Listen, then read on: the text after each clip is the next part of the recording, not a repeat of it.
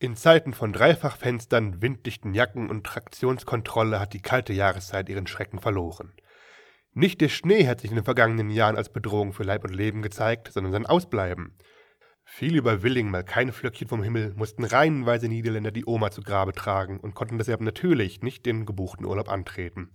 Besonders unglückselige Familien sollen zwei, drei oder sogar vier Jahre in Folge den Verlust der Großmutter beklagt haben. Was zunächst wie traurige Einzelschicksale aussah, entpuppte sich als fatale Wetterfühligkeit, die noch in 200 Kilometer Entfernung Menschen traf.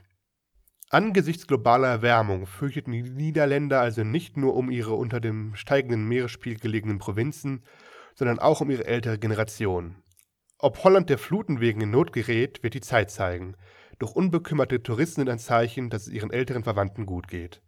Sie haben sich akklimatisiert und genießen die Ruhe, während die Jüngeren willigen Radfahren, Wandern oder Cocktails schlürfen.